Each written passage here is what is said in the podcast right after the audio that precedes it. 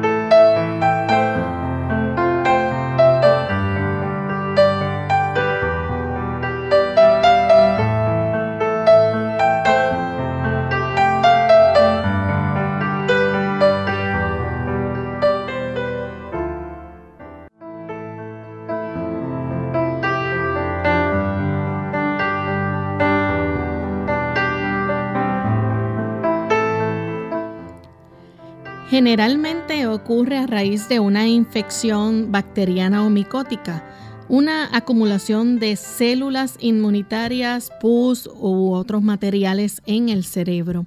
Hoy en Clínica Abierta vamos a estar hablando acerca del absceso cerebral.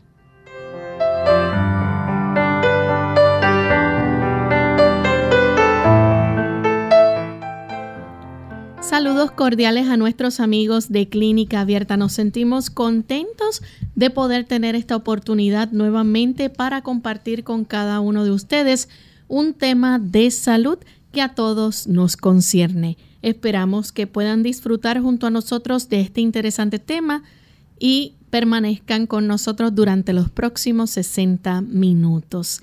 Damos la bienvenida también a nuestro buen amigo el doctor Elmo Rodríguez. ¿Cómo está, doctor? Muy bien, Lorraine, gracias a Dios. ¿Y Lorraine? También muy bien, feliz de poder compartir con usted y con nuestros amigos. Qué bueno, saludamos también a todos aquellos amigos que hoy se están enlazando aquí y que nos acompañarán durante estos 60 minutos. Queremos también aprovechar para saludar a todos aquellos que nos sintonizan a través de Radio Altiplano a devenir 820 AM. Esto es en la ciudad de La Paz, en Bolivia. Y también nos sintonizan en Exaltación Bolivia a través de FM Cruz de la Conquista. Así que para todos ustedes un gran saludo desde Puerto Rico. Vamos en este momento a prestar mucha atención para escuchar el pensamiento del día, el pensamiento saludable. La vida es un regalo de Dios. Se nos han dado nuestros cuerpos para que los empleemos en el servicio del Señor y Él desea que los cuidemos y les tengamos aprecio. Poseemos facultades físicas y mentales. Nuestros impulsos y pasiones tienen su asiento en el cuerpo y por lo tanto no debemos hacer nada que contamine esta posesión que se nos ha confiado. Debemos mantener nuestros cuerpos en la mejor condición física posible y bajo una constante influencia espiritual para que podamos utilizar nuestros talentos de la mejor manera. Ciertamente, hay que gobernar el cuerpo, pero usted y yo solamente podemos hacer este tipo de control bajo la influencia del Espíritu de Dios. Él es quien nos capacita, el que nos ayuda, el que nos habilita para que podamos tener en sujeción nuestra voluntad, porque esa voluntad, si usted tan solo desea que ella se exprese a como se le antoja, entonces nos trae muchos problemas. Por eso hay tantas personas que son esclavos no solamente de la pasión, son esclavos del alcohol, son esclavos del tabaco, de las drogas, de las malas prácticas.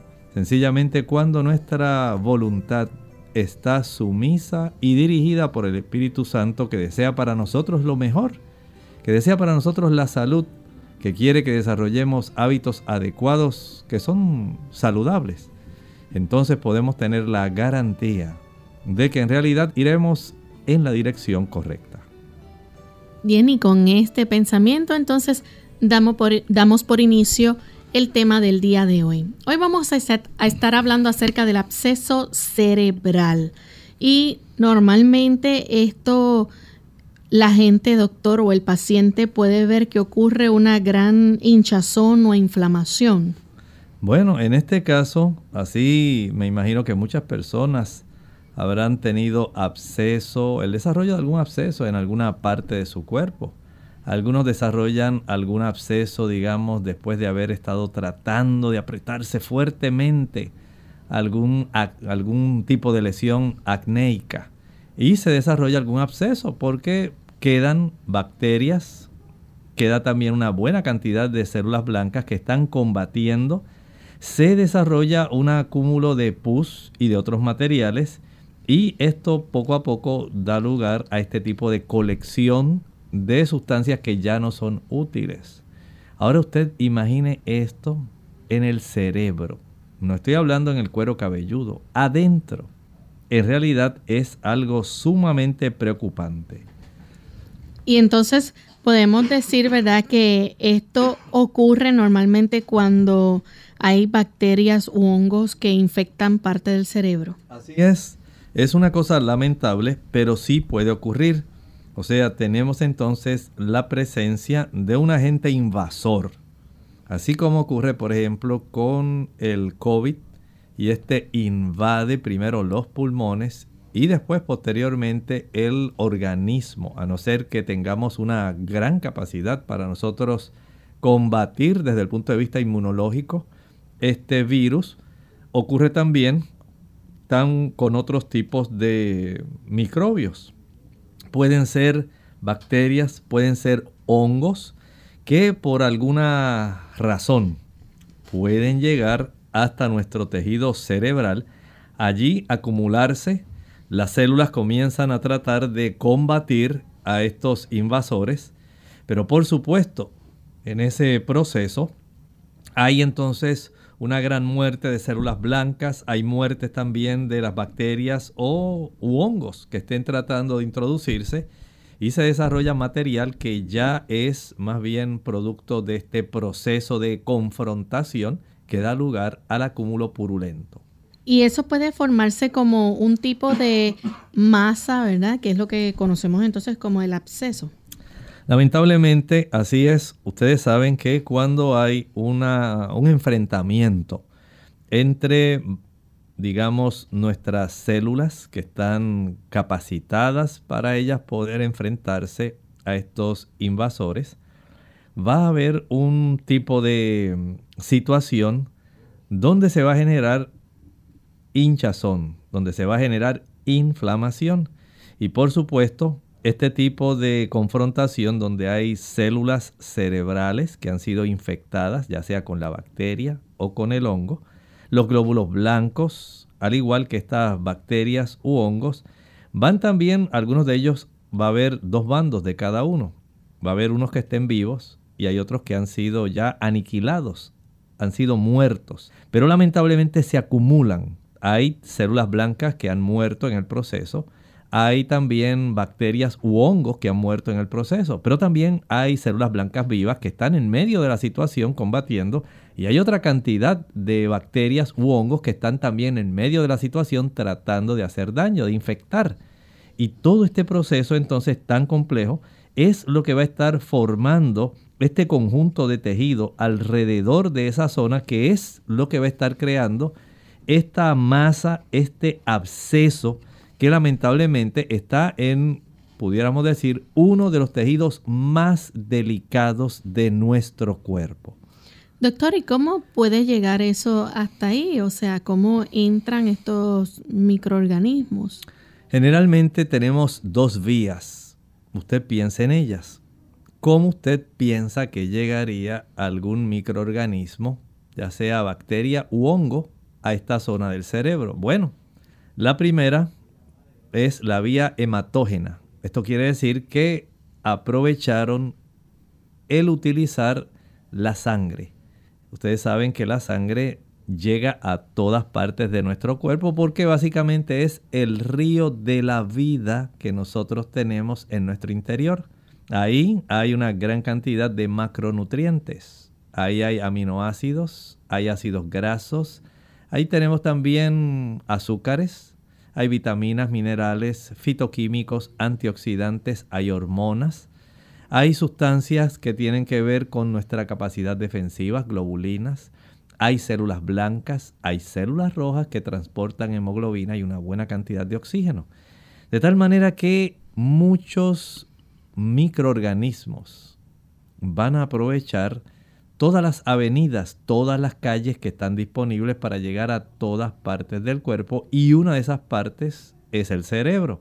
Así que la vía sanguínea, la vía hematógena es una de las vías que los microbios aprovechan para poder eventualmente infectarnos, desarrollar hinchazón, infección y un absceso. Pero también hay una entrada que es directa. Usted ha visto personas que le practican procedimientos ahí dentro de su cerebro, abren el cráneo y proceden entonces a trabajar haciendo alguna cirugía por alguna situación que amerita que la persona pueda desarrollar alguna condición que sea preocupante. Ustedes saben que hay personas que desarrollan un acúmulo de aumento en la, en la presión intracraneana. Esto a veces puede conllevar el que se le tenga que eh, instalar alguna válvula. Son procesos que pueden traer consecuencias. Y esto puede facilitar que al abrir el cráneo, al abrir la parte dura, esa pared que nos separa del exterior, del aspecto interno, donde están nuestras neuronas, al abrirlo por alguna razón, en ese proceso quirúrgico, pueden entrar también estos microorganismos, de tal manera que la situación de haber sido sometido a una cirugía pudiera ser una cirugía cerebral, pudiera haber sido la causa de la invasión de estos gérmenes que son adversos totalmente. Bien, doctor, entonces nos gustaría saber, ¿verdad? Eh, en algunos casos, este absceso cerebral se puede desarrollar ya después de una infección en los senos paranasales. Sí, eso es correcto. Recuerden que nuestros senos paranasales, especialmente los etmoidales y los esfenoidales, prácticamente quedan en la base de nuestro cerebro. Y ahí, prácticamente en esa región, encima, hay una gran cantidad de vasos arteriales y venosos. Pero ahí esencialmente ya se alcanzó el cerebro. De tal manera que hay que ser muy cuidadosos, especialmente cuando usted sufre de infecciones en los senos paranasales, porque el desarrollar infecciones severas pudieran facilitar también el desarrollo de este tipo de absceso, sencillamente por la proximidad. Es como si usted dijera en su hogar, usted tiene la sala y solamente la pared separa la sala, la sala de la cocina. Usted sabe que si algo ocurriera que trastornara y se hiciera un hueco entre la pared que divide la sala de la cocina, fácilmente pudiera haber una comunicación. Pues así ocurre con nuestra cavidad nasal, especialmente la porción superior en esa área donde tenemos los nervios que provienen directamente o los filetes nerviosos que provienen directamente del nervio olfatorio. Ellos básicamente quedan en la parte que corresponde al cerebro, pero atraviesan la placa cribiforme y alcanzan entonces nuestra cavidad nasal. Por eso es que usted y yo tenemos la capacidad de oler un hermoso perfume. Por eso tenemos la oportunidad de la fragancia de una flor. es ese tipo de bendición la que Dios nos da, pero lamentablemente los gérmenes también pueden aprovechar esos procesos donde su cuerpo y el mío se debilitan por alguna razón y dar entonces una puerta abierta de entrada a desarrollar complicaciones como lo es en el caso de nuestro tema de hoy, el absceso cerebral. Hacemos nuestra primera pausa y cuando regresemos continuaremos con este interesante tema, así que no se vayan que volvemos en breve. El cerebro es el órgano y el instrumento de la mente y controla todo el cuerpo. Para que las demás partes del organismo estén sanas, el cerebro tiene que estar sano. Y para que el cerebro esté sano, la sangre debe ser pura. Si la sangre se mantiene pura mediante hábitos correctos relativos a la comida y la bebida, el cerebro recibirá una adecuada nutrición.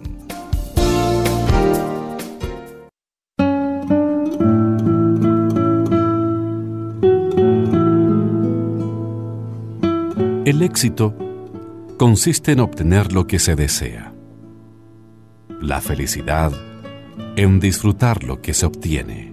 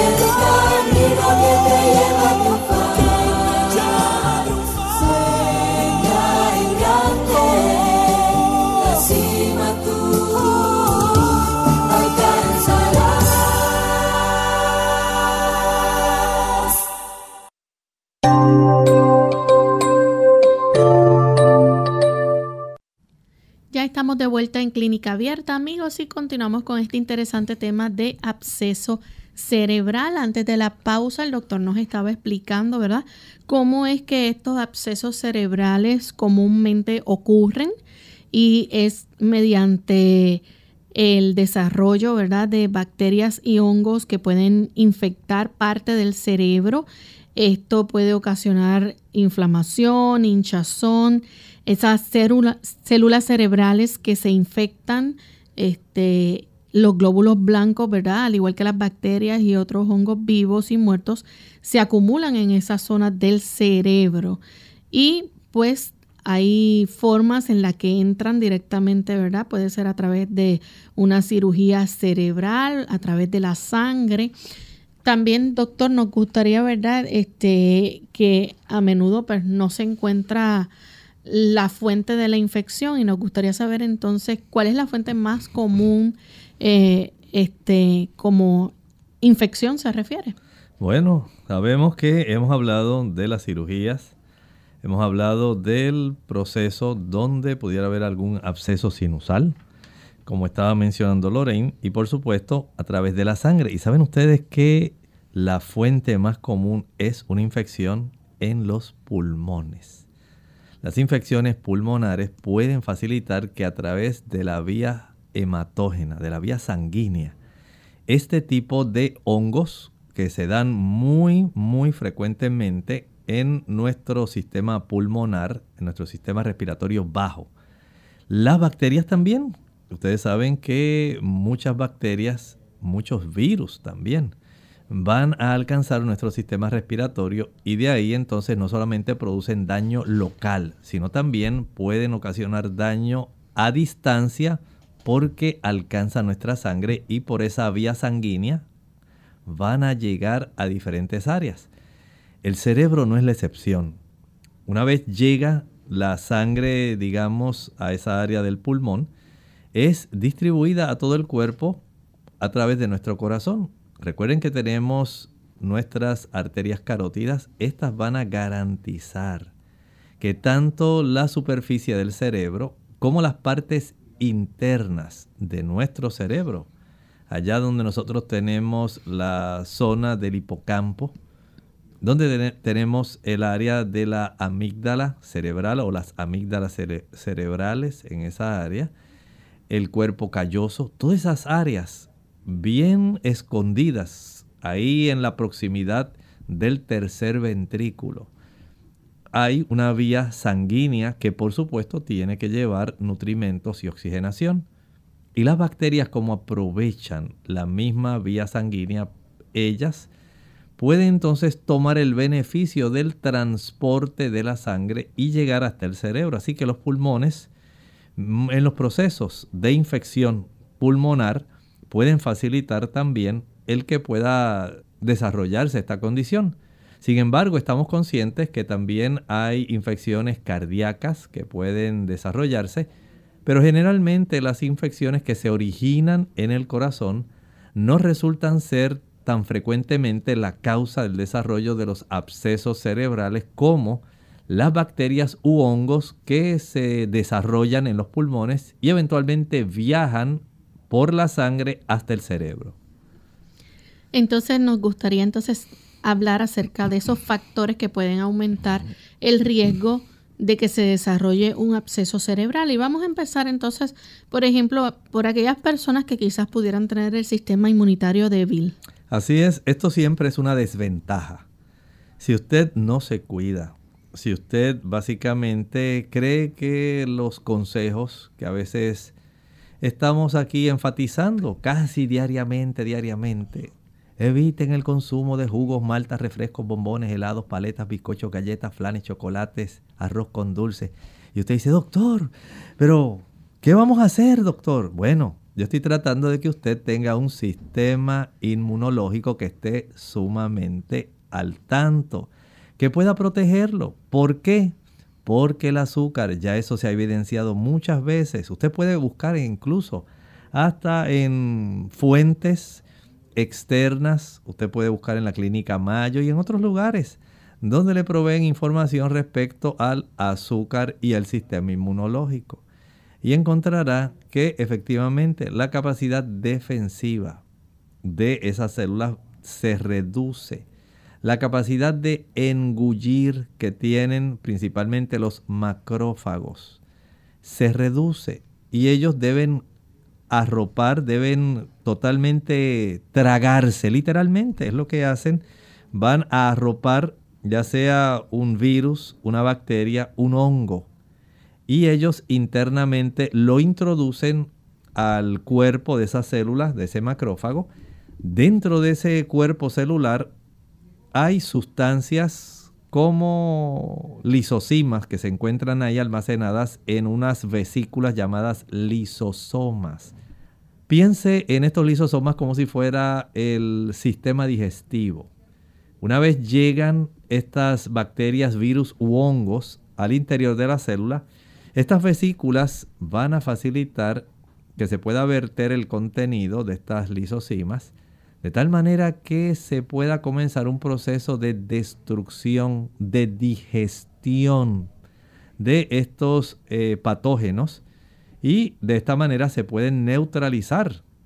Gracias a este asombroso sistema de defensas, usted y yo no padecemos tantas cosas a consecuencia de la gran cantidad de bacterias que viven en nuestro alrededor. Piénselo para que usted vea. Si usted piensa que tener neumococo, estafilococo, tener eh, alguna condición como la coccidioidomicosis, el padecer de sífilis, y usted dice, ay doctor, tantas condiciones, sí. Algún día entre a la internet, busque agentes infecciosos bacterianos Luego, busque también agentes infecciosos virales. Y luego busque agentes infecciosos micóticos. Y usted se asombrará en saber cómo nosotros estamos inmersos literalmente en medio de los microbios. Pero afortunadamente, el Señor nuestro Dios nos ha provisto un gran sistema defensivo. Así como hay despliegue de soldados en situaciones de emergencia, en situaciones que ameritan el tener alerta máxima. Así también nuestro cuerpo tiene contingentes que están constantemente apostados, listos para poder enfrentar situaciones difíciles. Pero las personas que tienen un sistema inmunitario debilitado, aquellas personas como los que padecen de VIH, de SIDA, personas que están utilizando algún tipo de medicamentos que puede reducir ese sistema inmunitario, digamos, personas que están utilizando corticoesteroides o quimioterapia. Son personas también que van a facilitar que algún tipo de infecciones como las que hablábamos, infecciones fuertes en los senos paranasales, infecciones grandes en los pulmones, puedan entonces alcanzar la sangre, distribuirse, llegar al cerebro y desarrollar un absceso en esa área, un absceso cerebral. Por lo tanto, un sistema inmunitario debilitado va a ser una de las razones, es un factor contribuyente para que usted desarrolle este problema. Doctor, también el hecho de que una persona padezca alguna enfermedad crónica como el cáncer. Claro que sí. Recuerden que en estos casos el cuerpo está tratando de enfrentar una gran emergencia. Muchas personas tan solo ven el cáncer como una enfermedad. En realidad es una gran emergencia para nuestro cuerpo. Hay una gran cantidad de células blancas que van a estar involucradas. Hay muchos factores especiales eh, que se van a estar produciendo para poder, son proteínas, para poder neutralizar el cáncer, una gran cantidad de globulinas. Y por supuesto hay un tipo de efecto protector concertado. Una buena cantidad de sustancias que son nutritivas van a ser utilizadas por las células cancerígenas. Pero también las células blancas van a consumir muchas de esas sustancias tratando de aniquilar células cancerígenas. Recuerde que usted y yo todos los días estamos produciendo células cancerígenas en nuestros diferentes tejidos. Hay células que se reproducen anormalmente y nuestro sistema defensivo logra de alguna manera por esas capacidades que Dios le ha puesto neutralizar el cáncer. Pero ciertamente aquellas personas que padecen de enfermedades crónicas como el cáncer van a facilitar que entonces se pueda más fácilmente desarrollar un absceso cerebral. Vamos a hacer nuestra segunda pausa y cuando regresemos vamos a seguir hablando más sobre estos factores y también los síntomas que tiene el paciente con un absceso cerebral. Y Señor, te pido por la salud y el bienestar de mi hijo Carlos de su esposa Iris y mis nietecitos Sandrita y Jorgito. También cuídame, Señor, a mi hija Laura, su esposo Joaquín y a la bebé. Échales tu bendición y protégelos de todo mal. Gracias, Señor. Una campaña de servicio público de MCS Classic Care, la Asociación de Radiodifusores de Puerto Rico y esta emisora. Nueva esperanza para la cura del Alzheimer. Hola, les habla Gaby Sabalua Godard en la edición de hoy de Segunda Juventud en la Radio, auspiciada por AARP. La esperanza nunca muere, y de acuerdo con las optimistas declaraciones de los varios científicos enfocados en la batalla contra el Alzheimer, este dicho tan popular se aplica en su totalidad a los nuevos tratamientos. La buena noticia llega justo cuando la generación mejor conocida como los baby boomers se aproxima a la tercera edad o a su segunda juventud. Debido a que la edad es la mayor factor de riesgo para contraer el Alzheimer, los médicos temen una posible epidemia de esta enfermedad. Actualmente, más de 50 millones de personas en Estados Unidos padecen este mal, que se manifiesta a través de la pérdida de memoria, la razón y finalmente con la muerte. Hoy por hoy los tratamientos disponibles solo ayudan con los síntomas. Sin embargo, los especialistas están confiados en que la nueva generación de medicamentos atacará de forma directa la causa del padecimiento. Los científicos, después de 20 años de investigación, se consideran en un punto donde entienden mejor los mecanismos de la enfermedad y donde las probabilidades de lograr una terapia exitosa contra la misma son bastante altas. Por supuesto que lo ideal es identificar la enfermedad en sus fases tempranas y poder combatir los síntomas antes de que aparezcan. El patrocinio de AARP hace posible nuestro programa. Para más información, visite www.aarpsegundajuventud.org. Unidos con un propósito, tu bienestar y salud. Es el momento de hacer tu pregunta llamando al 787-303-0101 para Puerto Rico Estados Unidos 1866-920-9765 y llamadas internacionales al 787-763-7100 o al 787-282-5990. Clínica Abierta, trabajando para ti.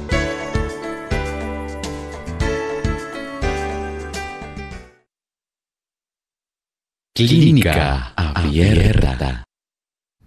Ya estamos de vuelta en Clínica Abierta, amigos, y continuamos con este interesante tema del absceso cerebral. Si usted tiene una pregunta con relación al mismo, a partir de este momento puede compartirla con nosotros, con mucho gusto la vamos a recibir. Y estábamos antes de la pausa compartiendo con ustedes esos factores que pueden aumentar el riesgo de que se desarrolle un absceso cerebral. Mencionamos que un sistema inmunitario débil, esto puede provocarlo. Eh, la enfermedad crónica, como lo es el cáncer. Y también hay medicamentos que pueden entonces inhibir el sistema inmunitario, doctor. Así es, tanto la quimioterapia como el utilizar corticoesteroides pueden ambos grupos de medicamentos en cierta forma inmunosuprimir. Esto quiere decir que se debilita la capacidad defensiva de nuestro cuerpo y de esta manera puede haber cierta ventaja desde el punto de vista, digamos, de la bacteria, del hongo, para que ellos puedan reproducirse y hacer un daño severo en la zona primaria, digamos, eh, los pulmones y de ahí diseminarse, porque básicamente no ha encontrado un buen sistema de defensa, un buen sistema que impida que ellos puedan no solamente reproducirse, sino también eh, invadir. Y desde ese punto de vista, este tipo de inmunosupresión puede entonces colaborar en esto. Aquellas personas que, por ejemplo, padecen de cardiopatía congénita, también puede ser un factor importante aquí. Así es. Estos, recuerden, lo que estamos hablando son factores que aumentan el riesgo de que usted desarrolle un absceso cerebral. Muy rara vez, estuvimos hablando hace un rato, podemos decir que sea una infección en el corazón uno de los motivos, pero sí hay que resaltar que los trastornos cardíacos congénitos ponen a la persona que tiene ese problema en más riesgo de sufrir y desarrollar un absceso cerebral. Vamos a hablar ahora acerca de los síntomas. Cuando una persona tiene síntomas, estos síntomas pues se van a ir manifestando lentamente, más o menos eh, en cuánto tiempo la persona o el paciente puede ver que esté apareciendo esto. Bueno, recuerde que esto va a depender, como hablábamos, si la persona tiene un sistema inmunitario que está debilitado, usted facilita y muchas de esas ocasiones esto no se desarrolla de un, momento para otro, de un día para otro. Toma tiempo.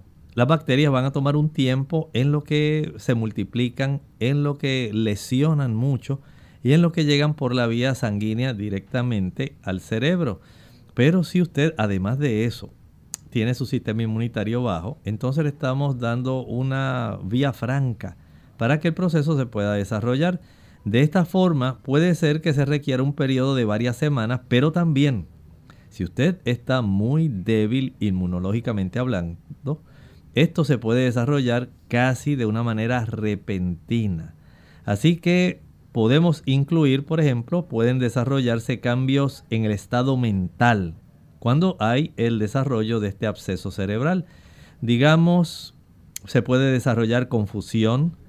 En el aspecto de los procesos cognitivos, podemos observar que la persona tiene esos procesos lentos, la capacidad de discernir, la capacidad de juzgar, la capacidad de asociar, de integrar, de pensar de una manera racional, de recordar. Esas capacidades se van a ir deteriorando. Usted notará que la persona pues no tiene la agilidad mental cognoscitiva para poder efectuar todas esas funciones de una manera, pudiéramos decir, rápida. Y comienzan a notarse estos cambios. La persona no puede concentrarse y esta persona va a lucir más bien soñolienta. La somnolencia es parte de este cuadro. También vemos entonces que la persona, ¿verdad? Además de tener todos estos síntomas, la persona puede experimentar eh, debilidad y vómitos. Hay varias cosas, mire, la persona puede eh, manifestar si está afectando nuestro sistema nervioso central, por supuesto, depende de la ubicación. Puede tener una disminución de la sensibilidad, puede desarrollar también una pérdida de la función muscular. Recuerden que nuestra corteza cerebral tenemos áreas que se encargan de la región de la sensibilidad, pero también hay áreas motoras.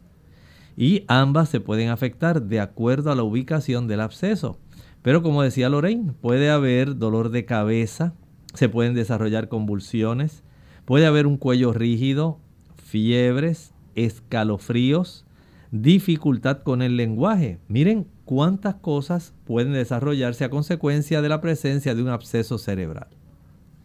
Vamos a recibir la llamada de María. Ella se comunica desde Costa Rica. Escuchamos, María, su pregunta. Muy buenos días. Que tengan muy, muchas bendiciones para usted y el doctor. Mire, doctor, lo que me pasa es que yo tengo un macrodenoma que mide 18 por 13 por 14 centímetros y se encuentra en contacto con el sistema óptico y está en la silla turca. Quiero que él hable sobre ese macrodenoma, qué es un tumor o, una gelatina, no sé qué es. Dice que puede hacer, eh, eh, como le dijera, que puede dañar un poco la, la, visión. Se me dijo que me iban a operar, pero yo no quiero operarme. Ahora, yo no sé si también eso estará creciendo. ¿Cómo no? Muchas gracias. Por favor, hable de eso, doctor. ¿Cómo no? En realidad, sí estamos hablando de una tumoración y las dimensiones que usted da, que entiendo, las mencionó en centímetros no en milímetros. Entiendo que es bastante grande si usted dio correctamente esas dimensiones en centímetros. Y tal como le han dicho, la ubicación de, esa, de ese adenoma ocurre en la pituitaria, que es una glándula maestra que tenemos en la base del cerebro. Y esta ubicación de ella se encuentra en la silla turca es, haga de cuenta, como si fuera una concavidad que está resguardando la ubicación tan importante de esta glándula. Y frente exactamente a donde se encuentra esa zona de la pituitaria, está más bien el quiasma óptico. Por eso le han dicho que mientras siga creciendo, este tipo de macroadenoma sí va a comprimir eventualmente el área donde se entrecruzan las fibras de los nervios ópticos. Hay fibras ópticas del nervio del ojo derecho que llegan no solamente a la región correspondiente en la zona de la corteza occipital derecha, sino también se entrecruzan precisamente en esa área justo enfrente de la zona donde está esa glándula, la pituitaria, donde usted tiene el microadenoma, y llega a la corteza occipital del ojo izquierdo. Lo mismo ocurre con el ojo izquierdo. tiene fibras que precisamente son ipsilaterales, van al mismo lado, a la corteza occipital del área eh, izquierda, pero también se entrecruzan en el quiasma óptico hacia la corteza occipital del lado derecho. Y en la medida en que usted tenga este tumor que le comprima esa zona del quiasma óptico, sí va a estar desarrollando eh, problemas visuales. Es probable que comience a tener áreas, digamos, dentro de su campo visual que se comienzan a ensombrecer, a ennegrecer.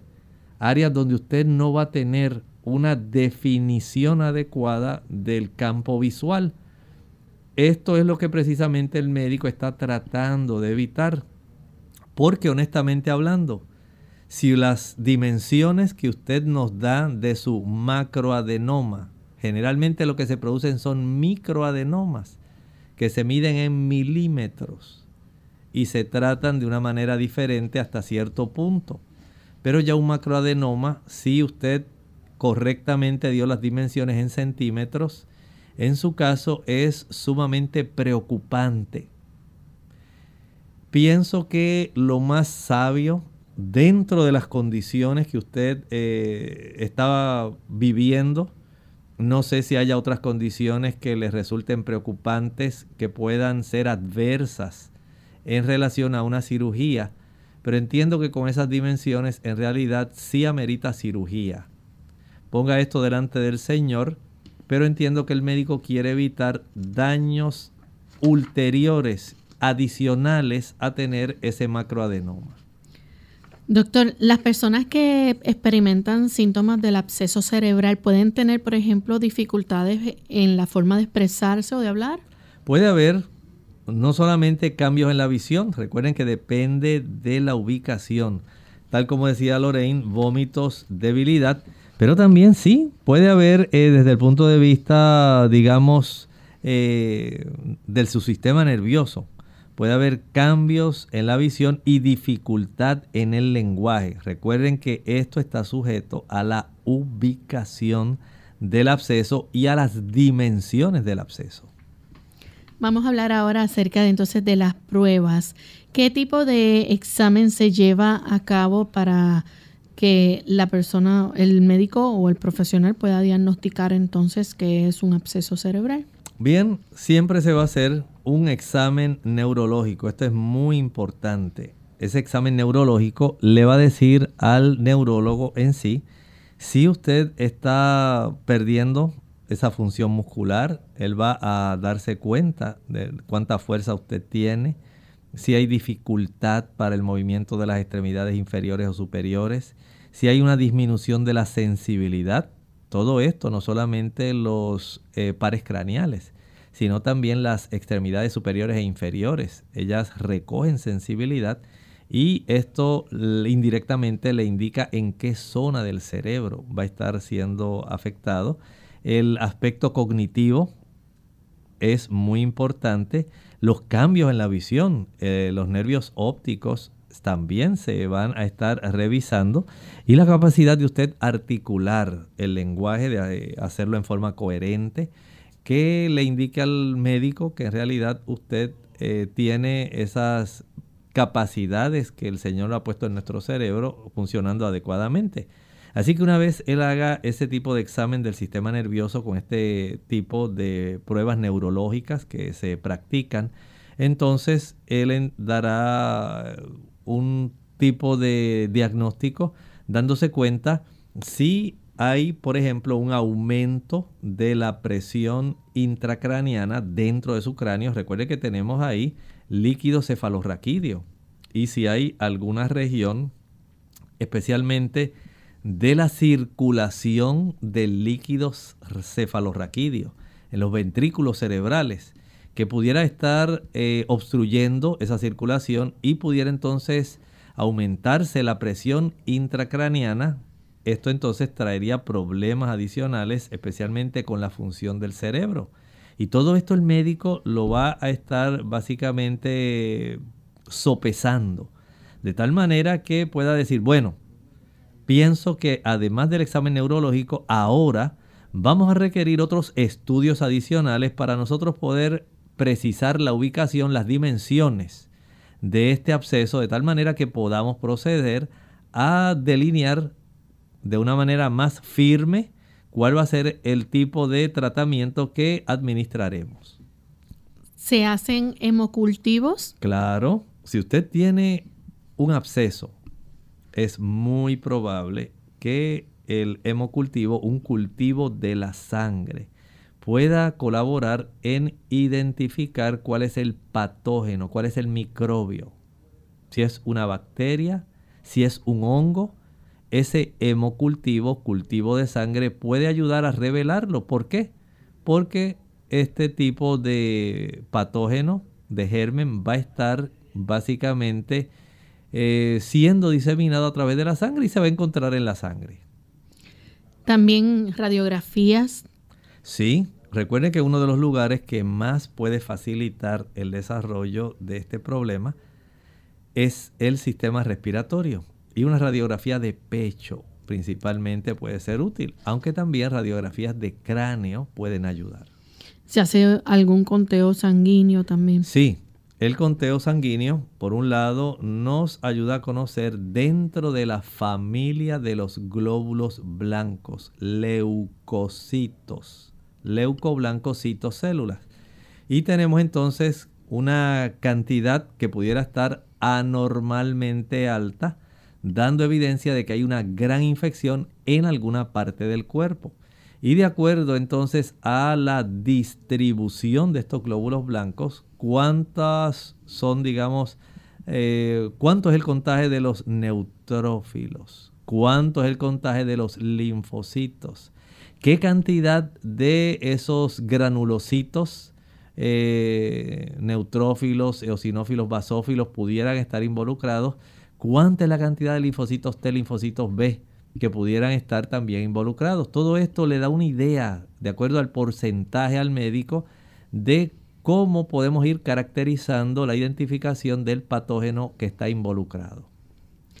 Y la persona también puede eh, mandarse a hacer, ¿verdad? El médico puede mandarle a hacer algún tipo de tomografía de la cabeza y, en, y encefalografía. Claro, recuerde que la ubicación del absceso puede trastornar el funcionamiento de las corrientes eléctricas de nuestro cerebro.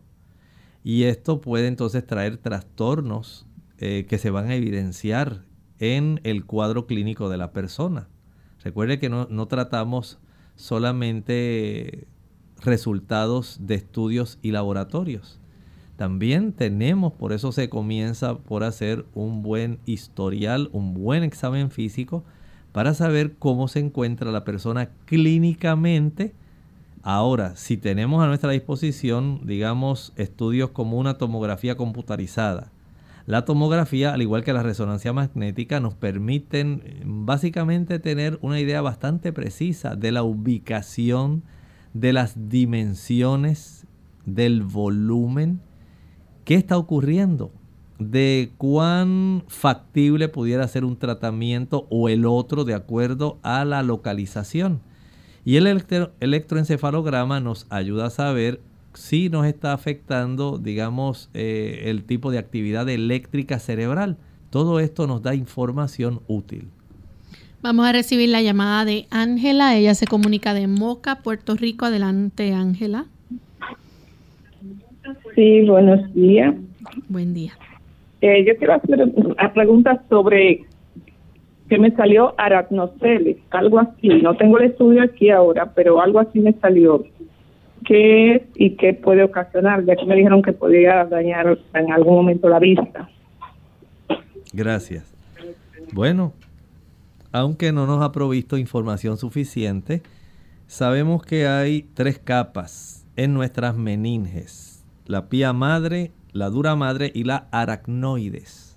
Aparentemente usted tiene algún tipo de eh, formación en esa capa que se llama la aracnoides y aparentemente, según lo que usted nos está refiriendo, está cerca de la zona No sabemos si lo tiene en la región posterior de la corteza de la región occipital o si la tiene en la región, eh, digamos, por debajo de lo que sería la corteza prefrontal en la zona cercana al quiasma óptico.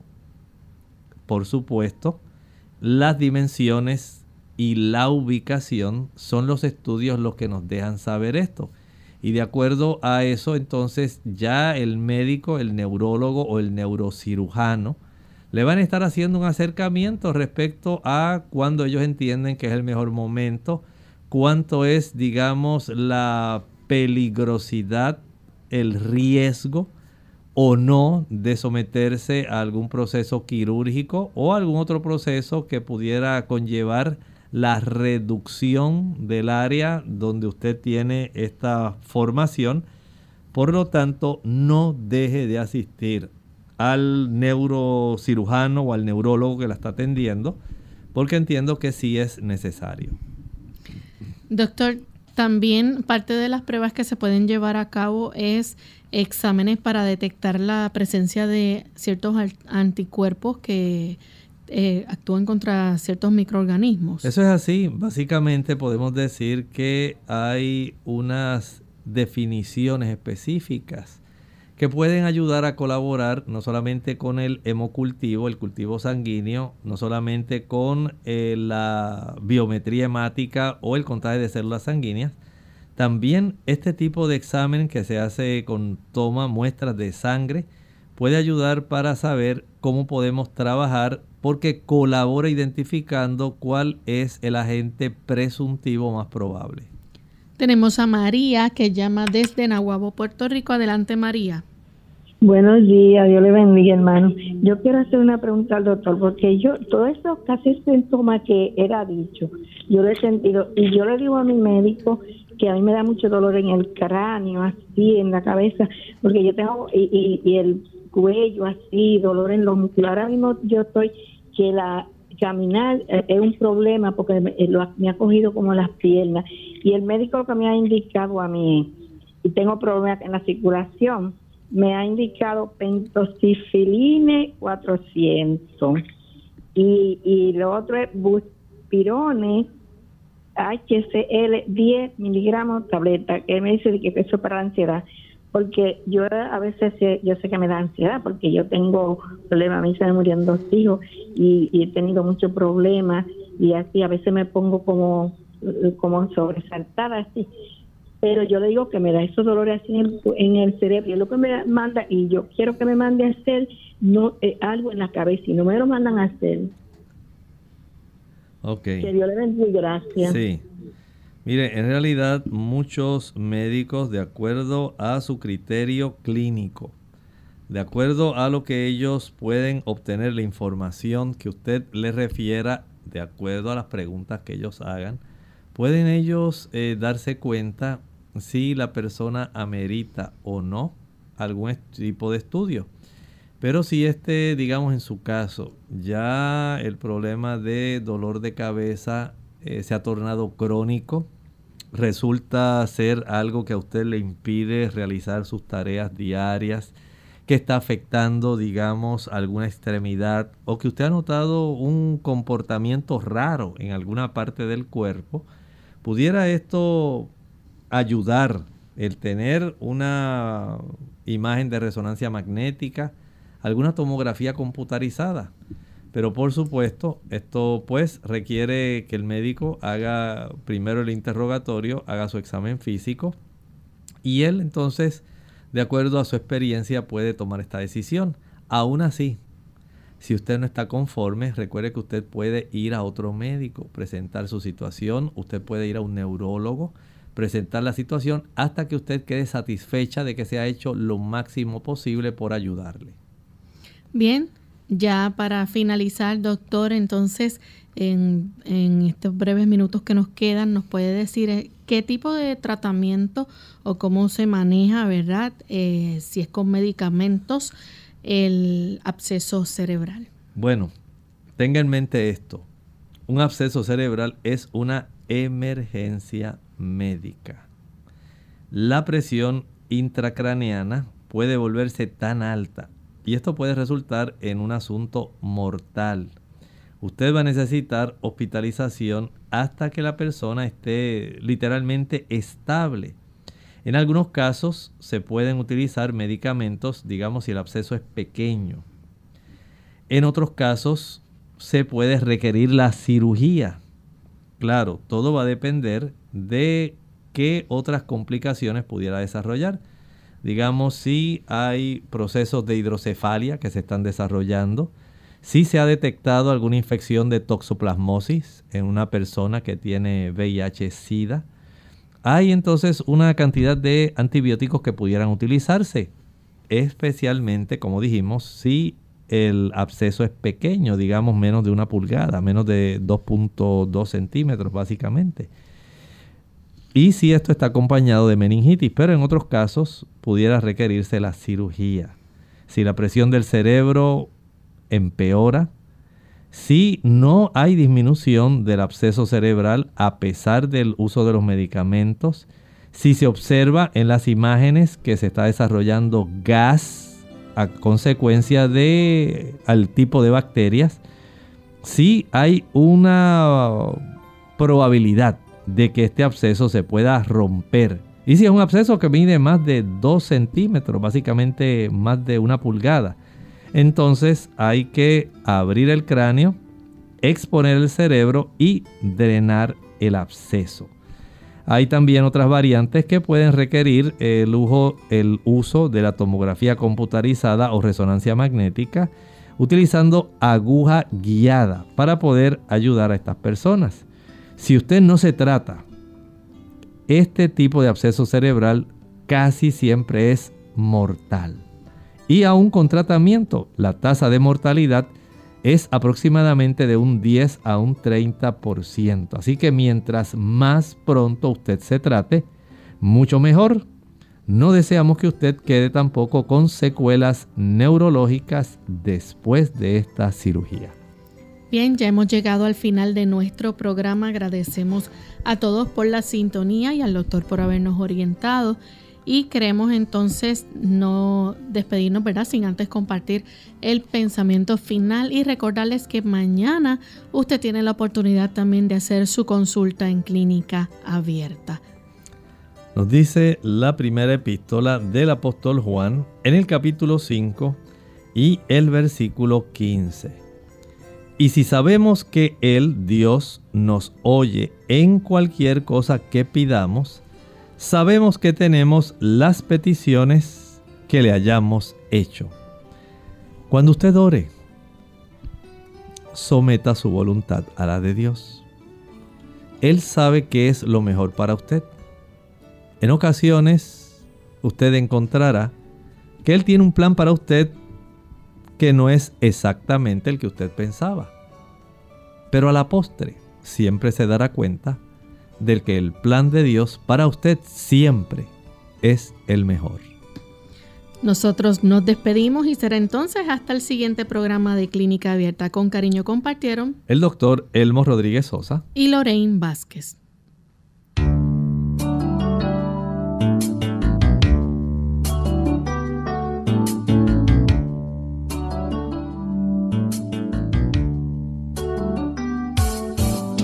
Clínica Abierta. No es nuestra intención sustituir el diagnóstico médico. Antes de poner en práctica cualquier consejo brindado en este programa, usted debe consultar con su médico. Hasta la próxima.